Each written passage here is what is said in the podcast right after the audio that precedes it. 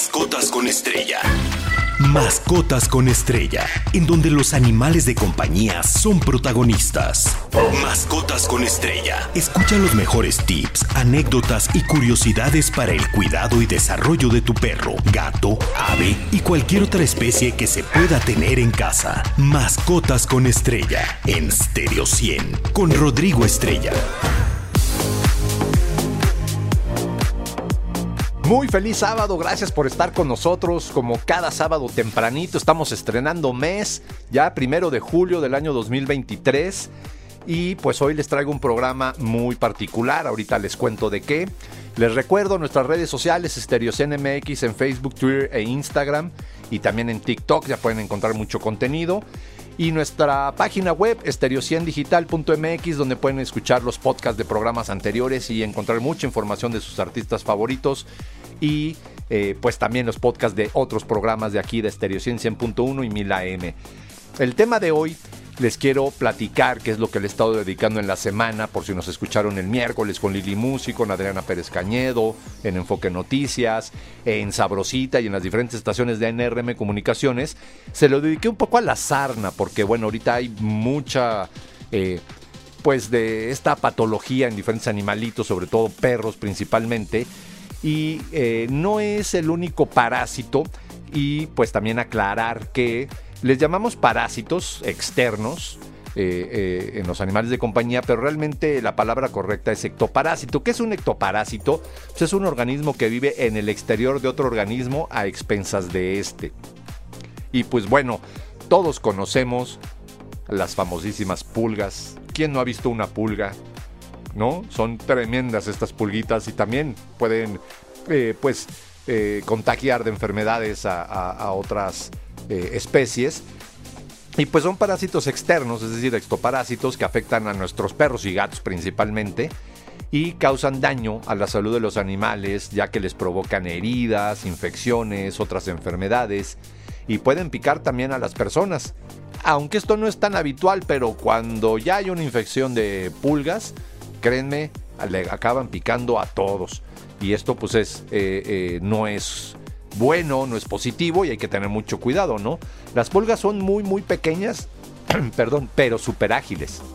Esto las convierte en parásitos escurridizos que pueden saltar a grandes distancias. Imagínense, pueden saltar hasta 200 veces su tamaño, complicando su detección o pues su simple vista, porque son muy pequeñas. Y todos hemos visto, ¿no? Los que hemos tenido perritos que alguna vez tuvieron pulga, pues las tienes que apachurrar con las uñas, porque aunque las apachurres con los dedos no mueren, no, no, no ceden las, las pequeñas. Obviamente hay que desparasitar a nuestros animales de compañía, ahorita vamos a hablar de esto. Y pues el síntoma más común en el, es el rascado intenso de nuestra mascota. Si vemos que está rasque y rasque y rasque, ojo, podemos confundir las pulgas con sarna, que ahorita también voy a hablar de eso, con una dermatitis atópica, una dermatitis de diferentes tipos, vaya, pero eh, es muy fácil o de cierta forma es eh, sencillo saber si nuestro animal de compañía tiene pulgas, ¿no? Y obviamente las pulgas para alimentarse, imagínense, esparcen su saliva, que evita que la sangre se coagule y entonces ellas pueden estar ahí chupándola y esto causa cuadros de alergia en muchas mascotas, agravando la picazón y el estrés en los animales afectados. Como comentábamos el otro día, imagínense un piquete de mosquito luego es insoportable, te estás rasca y rasca y te lastimas, pues imagínate una pulga que está ahí y obviamente cuando tu perro tiene pulgas no va a tener una o tu gatito va a tener muchas, ¿no? Y se reproducen mucho. No hay que olvidar que estos parásitos pueden extenderse por toda la casa y reproducirse en sitios cálidos como alfombras, mantas, almohadas. Por lo tanto, si notas que tu mascota se encuentra afectada por estos parásitos, lo ideal es elegir productos que actúen eh, no nada más en el animal, sino que además ejerzan una acción integral, es decir, que actúen protegiendo el hogar. ¿No? Porque si no, pues se van reproduciendo y tienen una capacidad de reproducción de dejar huevecillos, bueno, enorme, ¿no? Y también, pues les voy a platicar hoy de otros parásitos como son las garrapatas, que esto es también algo común en ciertas formas, en ciertos eh, lugares de nuestro país y en diferentes países. y aparte de las garrapatas, los ácaros, que son los que generan la sarna, que ese es el tema que toqué principalmente en la semana, porque he visto unos comentarios en redes sociales de verdad muy preocupantes y hay que prestar atención. Y también, por último, si nos da tiempo después de hablar de los ácaros y de, las, eh, y de los otros parásitos, voy a hablar de lo que es la zoonosis. Mucha gente ignora lo que es la zoonosis y creo que es muy importante que sepamos ya que va a empezar la temporada de, de vacunación anual, por lo menos aquí en la capital eh, de, la, de, la, República Mexicana y en la megalópolis. Eh, pues, ¿qué, es lo que sucede con la zoonosis? ¿Por qué los animales nos pueden transmitir enfermedades? Y les cuento, eh, estuve leyendo la información que publicó el gobierno de la Ciudad de México. Dicen que van a distribuir 350 mil vacunas contra la rabia. ¿En serio? 350 mil, bueno, yo creo que no alcanza ni para la décima parte de la cantidad de animales domésticos que hay.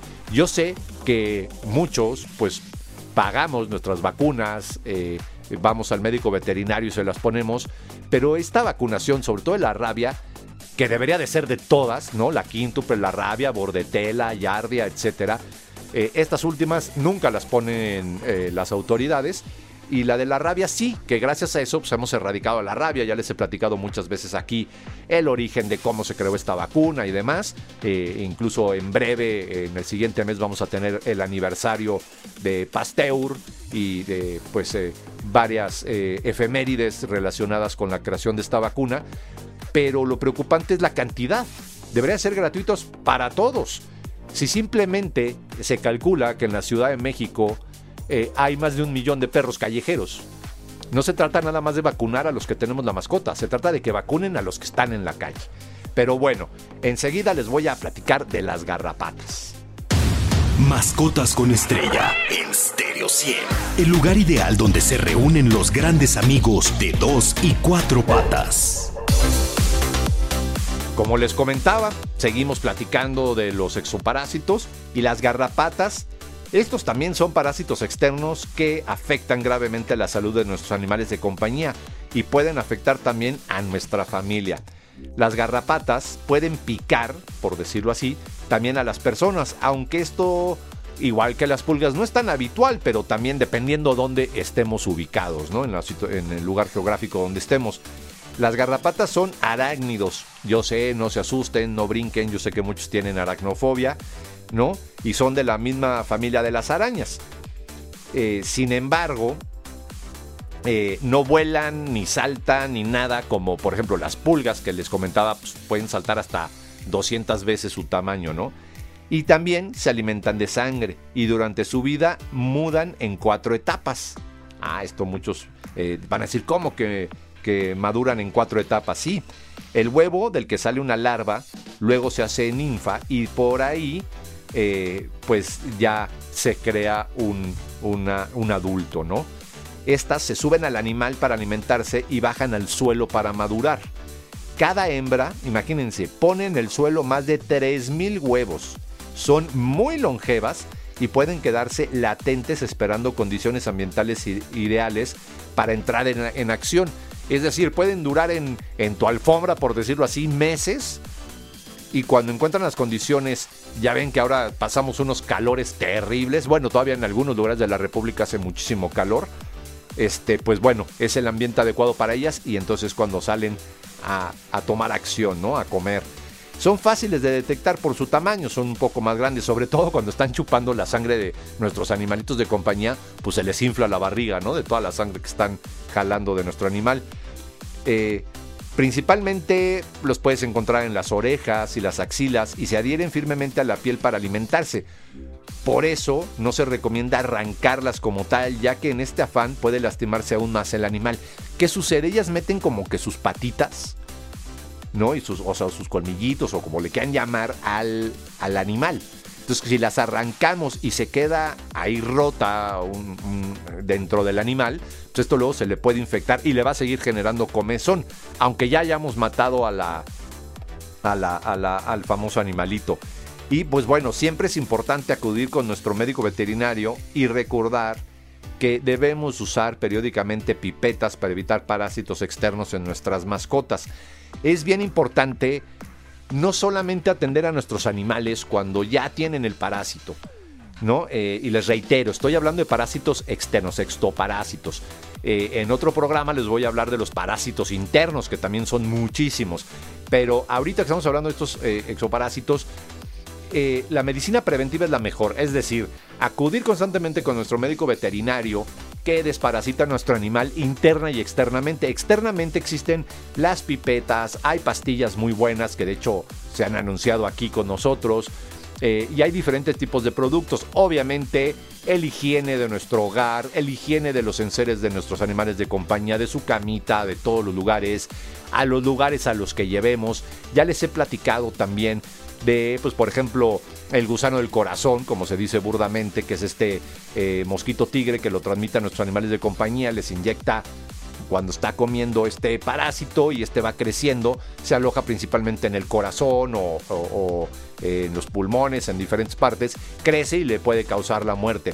Entonces cuando vayamos a otros lugares que no son donde habituamos, pues hay que ponerles a lo mejor alguna vacuna especial o un desparasitante específico, como son las pipetas, como son las pastillas, independientemente del baño, con un shampoo adecuado. Ojo, no podemos usar productos para humanos.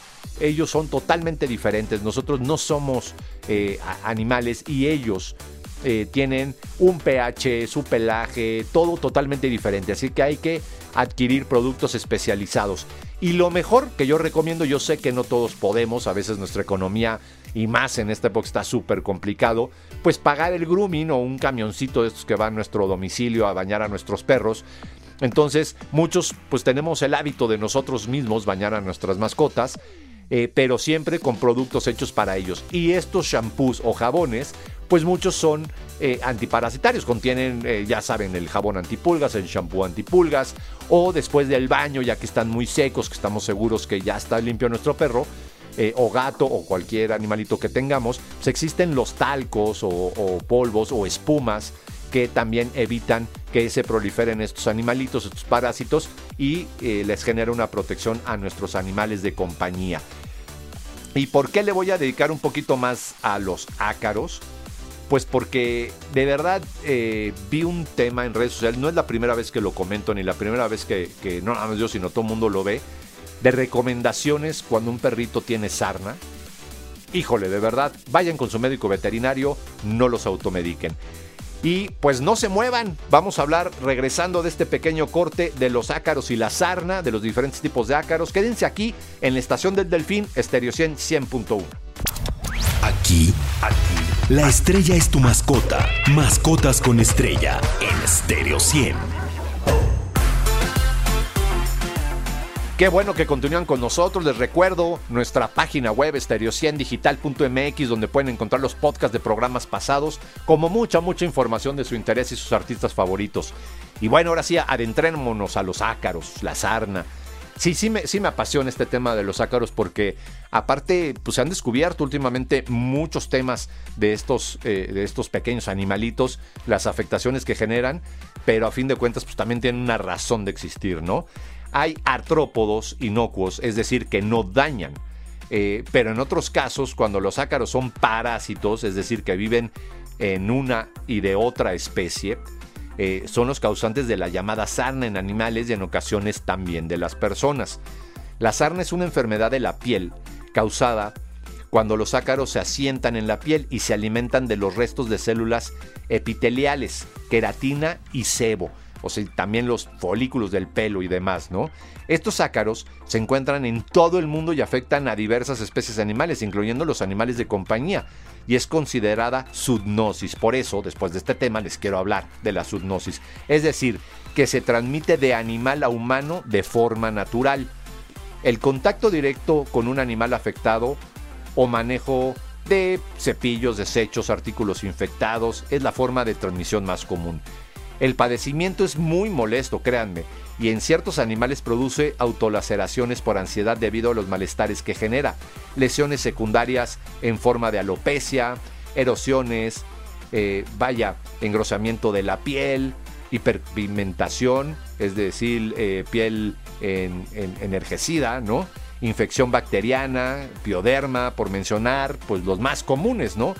Y pobres por ejemplo, voy a poner el ejemplo de los perros, que es lo más común. Pobrecitos, mucha gente los ve en la calle y hasta les da la vuelta, eh, les tienen miedo o les dan asco.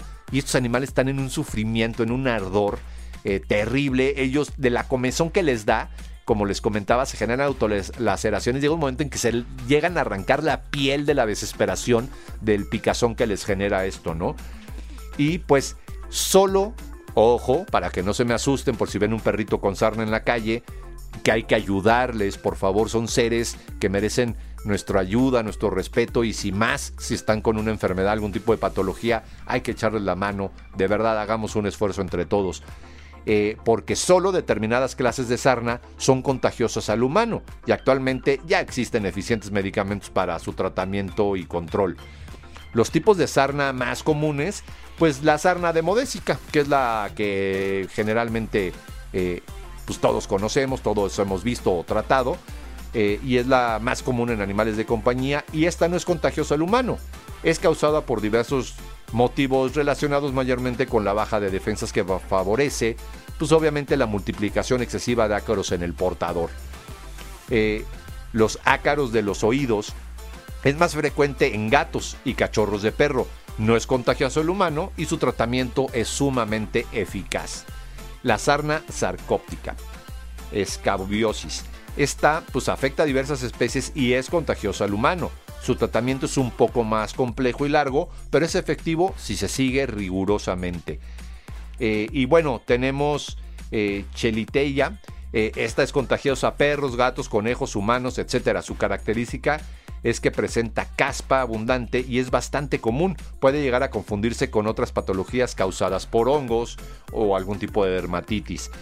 Y al ser el perro y el gato los animales de compañía más comunes, solemos enfocar los artículos en ellos, pero como lo comentamos, la sarna afecta a muchas otras especies como las aves, por ejemplo, eh, hay ácaros que hace que el, que, el, ave vaya perdiendo su plumaje y también se haga autolaceraciones. Entonces, no nada más es exclusiva la medicina preventiva que les comentaba de la desparasitación y cuidados de perros y gatos o conejos y cuyos, como lo acabo de, comentar, sino cualquier animal de compañía, lógicamente legal, ¿no? Hay que tener puros animales legales, no hay que fomentar eh, los animales silvestres en cautiverio. Eh, deben de tener sus tratamientos antiparasitarios para poder evitar esto, ¿no?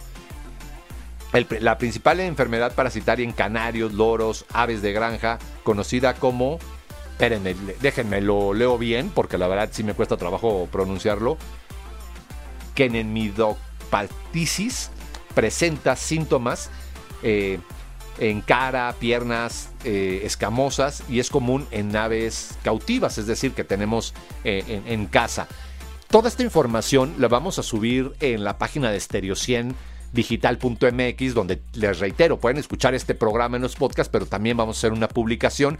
Y de hecho les voy a poner una fotografía de un ácaro, de un microscopio, para que puedan ver cómo son los ácaros. Muchas personas se los imaginan como las pulgas o las garrapatas con carita. No, van a ver cómo es un parásito. Es una foto que tomé hace no mucho en un microscopio de un perrito que rescatamos con sarna y pues se pueden dar cuenta de cómo son los ácaros. Obviamente cada tipo de ácaro tiene su... Eh, pues cambio, ¿no? O sea, sus diferencias, pero bueno, a fin de cuentas así se pueden dar una idea cómo son, ¿no? Y pues las principales especies de ácaros en aves son la que les comentaba, los pilaré, jamaicenesis, eh, eh, perdón, mantans y eh, bueno, hay otros dos, la intermedius y la otra no recuerdo en este momento el nombre, pero los reitero, las van a poder encontrar en nuestras páginas. los nidos de ácaros se forman de folículos de las plumas y la piel principalmente de la cara y patas utilizando la queratina para su alimentación. Por lo general, pues regiones sin, eh, sin plumas, el pico, párpados, patas, etcétera, ¿no? Y pues otras especies de animales eh, pues también pueden padecer esto.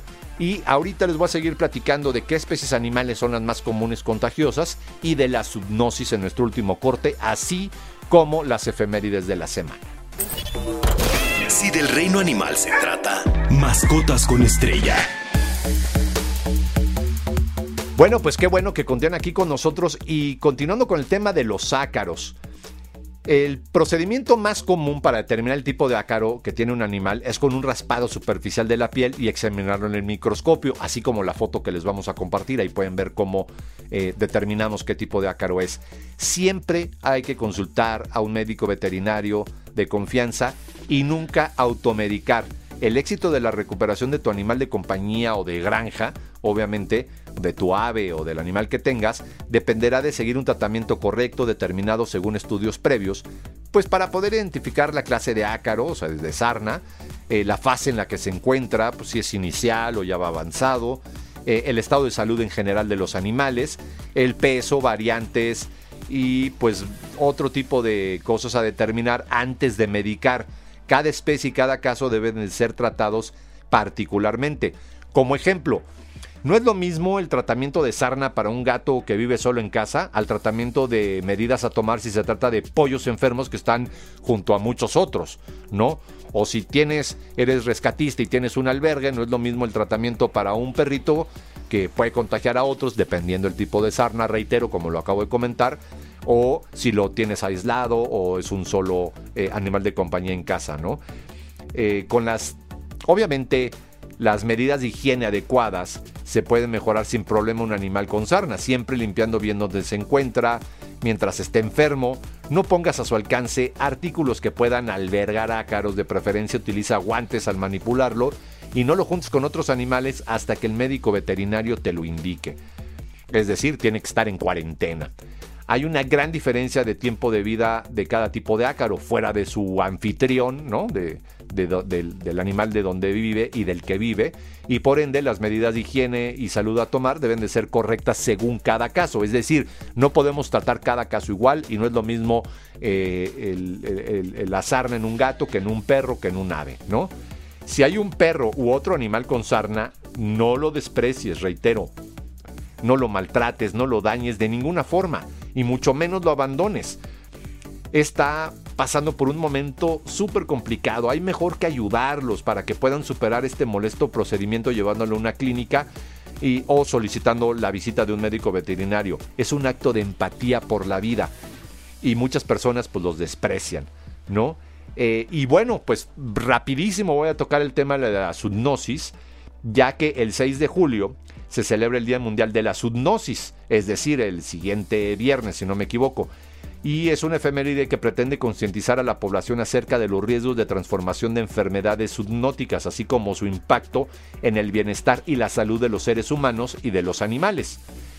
El origen del Día Mundial de la Zoonosis es la eh, pues celebración relacionada con la fecha en la que el científico Louis Pasteur aplicó en Francia la primera vacuna antirrábica al niño Joseph Meistier en el año 1885, mordido por un perro rabioso y que ya les digo, en breve vamos a hablar de ese tema que yo sé que cada año lo tomo y lo toco pero México es uno de los primeros países eh, certificados por la ONU libre de transmisión de rabia de perros a humanos. Aunque hace no mucho hubo algunos casos que le echaban la culpa a un coyote, otro de un murciélago y todo, sí, pero de perros a humanos no ha habido ya eh, casos o han sido mínimos, muy contados y tenemos que seguir con la vacunación.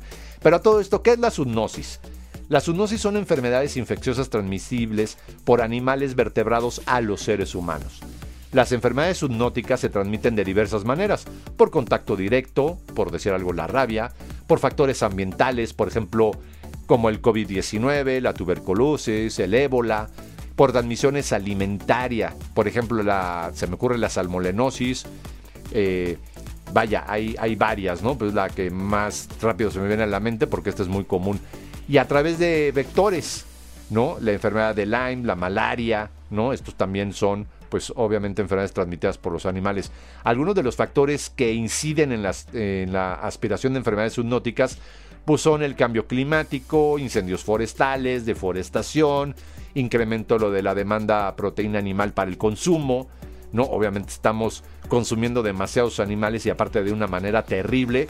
Ojo, yo sé que muchos van a brincar, yo no soy vegetariano ni vegano, eh, y sí como carne, pero trato de seguir eh, pues esta costumbre que tiene la comunidad judía de comida kosher o yo no puedo ver cómo transportan a los cerditos y, después uno se los va a comer, bueno, toda esta adrenalina, todo, o las vacas que les dan clembuterol y tienen una muerte muy indigna. Tenemos que cambiar esta forma. ¿Y por qué? Porque si todos nos volviéramos veganos, no alcanzaría la comida. Si de por sí al día de hoy no alcanza, pues imagínense después, ¿no? Pero bueno, regresando al tema de la zoonosis, pues la sobreexplotación de la vida silvestre mediante el comercio ilegal de especies de alto riesgo. Ya vieron lo de la... Eh, eh, como, como se dice esta viruela del mono, ¿no? Que estuvo expandiéndose un poco por Europa y todo, pues viene por el tráfico ilegal que hubo de África de algunos monos hacia España, ¿no? La, la sobreexplotación de estos animales es eh, un alto riesgo. Ya ven que le echaban la culpa al pangolín del COVID-19, ¿no? Y pues animales abandonados en la vía pública, incremento del contacto humano con especies silvestres, viajes intercontinentales, nuevos vectores de transmisión, enfermedades zoonóticas, vaya, son muchos los factores eh, que contribuyen, por decirlo de esta forma, a las transmisiones de enfermedades por animales al humano. Así que debemos de tener precaución y sobre todo, si tenemos animales de compañía, pues obviamente tenerlos en una buena condición, con higiene y todo, y no, por favor, tener animales silvestres. Muchas personas, eh, está muy de moda, ven que hace poquito hablamos de eso, los animales deben de estar en sus hábitats, punto, ¿no? Y hay que hacer una divulgación de campañas educativas e informativas acerca de los riesgos permanentes del contagio de enfermedades por interacción con animales. Así que, pues bueno, ya lo saben. Y por último, el 4 de julio es el Día Mundial de los Delfines en Cautiverio. No se pierdan las publicaciones aquí en la Estación del Delfín, que vamos a hacer varias para hacer conciencia a las personas y defender a los delfines. Se me acabó el tiempo, les mando un fuerte abrazo, que tengan un feliz fin de semana, feliz inicio de mes. Quédense aquí en Estereo 100.1, la Estación del Delfín. Mascotas con Estrella, el lugar ideal donde se reúnen los grandes amigos de dos y cuatro patas. Mascotas con Estrella, en donde los animales de compañía son protagonistas. Cada sábado de 7.30 a 8 de la mañana. Mascotas con Estrella está de pelos. Con Rodrigo Estrella, solo por Stereo 100.